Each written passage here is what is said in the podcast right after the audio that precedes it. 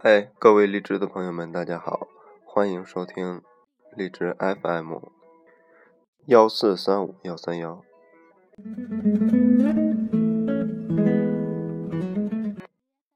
今天分享一篇文章，文章来源于公众号“肥肥猫的小酒馆”，作者肥肥猫。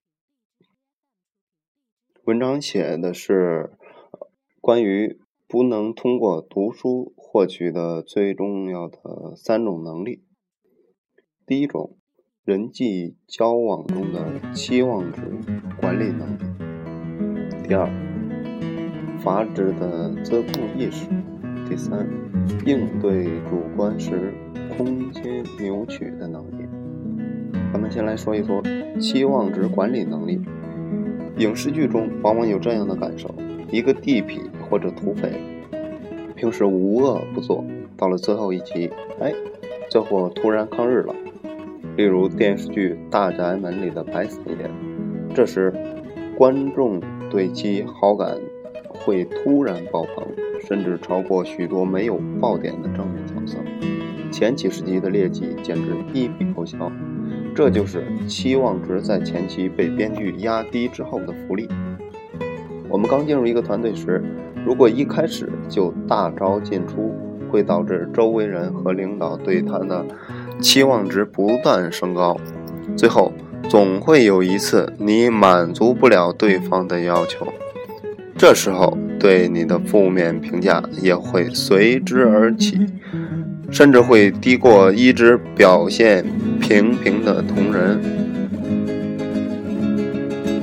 有人将其总结为“不胜任陷阱”，因为在一个上升通道中，只要达到了上层的期望，就会被继续提拔，直到提拔到一个你不能胜任的岗位，让所有人失望，这个升迁过程才会结束。这一点在情场上也依然适用。你会发现，浪子回头会获得相当的赞美，许多女人甚至可以不计较你之前有多么浪，是一个多么烂的男人。但老实巴交的好好男人，一旦被抓到一次不老实，就立即被打入渣男的行列，再也不得翻身。娱乐界这样的例子也比比皆是。这就需要什么？需要我们对别人对我们的期望值进行有效管理。比较常见的手段就是憋大招，有一些在对方期待之外的东西，不到关键时刻不能随时拿出来用。当然了，周围人也不是傻瓜，次数多了，别人会倾向于相信你藏着一手。例如，学生时代那些永远叫嚷着这一次考砸了们的第一名，信誉早已破产，其他人对其期望值仍然在持续上升。这时候。承受的压力可想而知。要真正做到有效控制周围人对你的期望值，需要做到真正的无迹可寻，并在所有非必要的时刻压抑自己的表现欲与虚荣心。我认为这是进入职场的第一课。那么第二，阀值自控意识。什么叫阀控自控意识？阀值又叫临界值，是指释放一个行为反应所需要的最小刺激强度。这里引用作者在六七年前网上发表过的一篇文章，可能很多人以前看过。这里其中引用一小段，文章的内容是这样写的：A 片害了无数正常的男青年，没有 A 片的岁月里，男孩子满脑邪念充盈。可是，在这个网络色情泛滥的当今，他们居然对生活中的女人没有了想法，这不能不成为信息时代人类异化的经典案例。何以至此？阀值使然，也就是不断的持续刺激，抬高了人们欲望的触发点。上个世纪，女人旗袍坐下时，偶尔可见的。白花花的大腿就可以触发老夫子们的欲念，可是，一百年后，看着满屏的器官进出，很多人居然会叹上一句：“没意思。”这就是时代的变迁，使得阀值不断上升的最好例子。咱们再举个极端的例子：释迦摩尼本是迦毗罗卫国的王子，很早就过着锦衣玉食的生活，其父。为其修筑春夏冬三栋宫殿，但活得很厌世。其父为其选来了印度最妖艳的美女进行取悦，但是美酒美女对他的边际效用已经小到可以忽略的程度。而食欲、肉欲的一切无法使他获得更高的满足，只有离开世俗，创造佛教去了。他一生就享受物质的极大满足，导致他的法值高到普通人难以想象的程度。最后，凡是物质都无法使他快活。中国的例子就是贾宝玉，从小活在女人堆里，最后也去做和尚去了。反而，自小出家的人却未必能够忘俗。盖因自幼出家的人从未享受过世俗的快感，所以法值很低，一点就着。能大彻大悟的慧根人士，往往反而是富家子弟，也就不奇怪了。女人亦然。泛滥的韩剧将正常的女生活活逼成了大龄剩女。归根到底也是法值作怪。本来少女看见年轻的男子怀春是老天爷安排的正常的心理活动，而现在的这个自然程序被突然打断。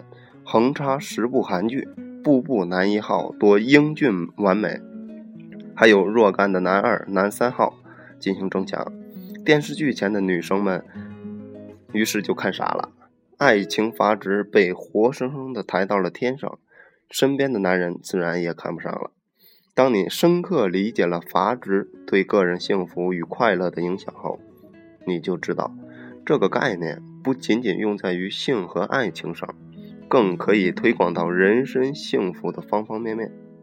了解边域效用递减的规律，并学会一定程度的禁欲和自控。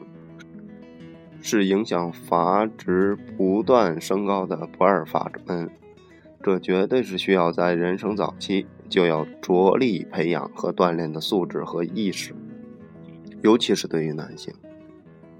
第三，应对时空扭曲的应对能力，这个概念听起来有点悬啊。这里说的时空扭曲，指的是主观的时空流逝感觉，随着年龄开始加速。而且一发不可收拾，什么意思呢？就是我们大家平时相信都有这种感觉，时间过得越来越快，这就会出现什么呢？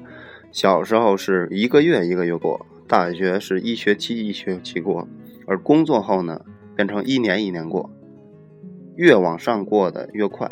问问你的父母，他们会告诉你，十年一眨眼就没了。他们讨论着十几年前、二十几年前的陈年旧事，好像就是发生在昨天。如果你仔细回忆一下，会发现童年的课间十分钟就足够我们在楼上楼下跑一趟，去玩一点什么，比如跳个皮筋儿啊，感觉这个时间很充盈。但现在你坐在公司电脑前，才喝了杯热饮，把东西摊开准备干活的时候。突然发现啥都没干呢，一个小时就没了。小时候两个月的暑假非常的漫长，但是现在呢，一个月就是仅仅四个星期，一眨眼就没了。如果用记忆增量理论来解释，那就说明我们在成年后的工作和生活都是简单在重复，所以大脑中的总数据并没有像儿时那样处于迅猛增长的阶段。大脑处理今天的二十四小时，只需要动用几年前就已经存好的索引，轻车熟路，总信息量几乎没有增加。你主观上感觉到的新东西当然就少，而体验新东西，恰恰是放慢主观时间的命门。套用知乎上舒适区的说法，要解决时空扭曲的问题，我们必须要走出熟悉区。熟悉区是时空黑洞，会不断的加速消耗、吞噬你的时间。如果你走出办公室，去陌生的国家，或者是陌生的去玩上一周，你就会发现这一周过的时间好像在办公室过的一个月这样漫长，或者是你在回忆的时候，好像在一周前已经是很长之前的事儿了。这是什么？这就是对抗时空扭曲的一个例子。当然了，并不是只有旅游才能达到这样的效果。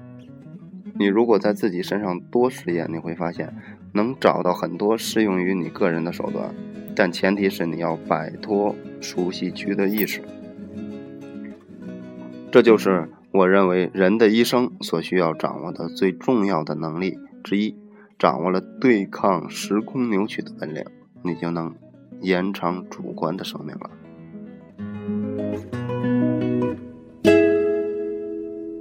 好了，朋友们，分享到这里，文章结束了。你有什么感受呢？人际交往中的期望值管理能力、阀值自控意识、应对主观的时空扭曲能力。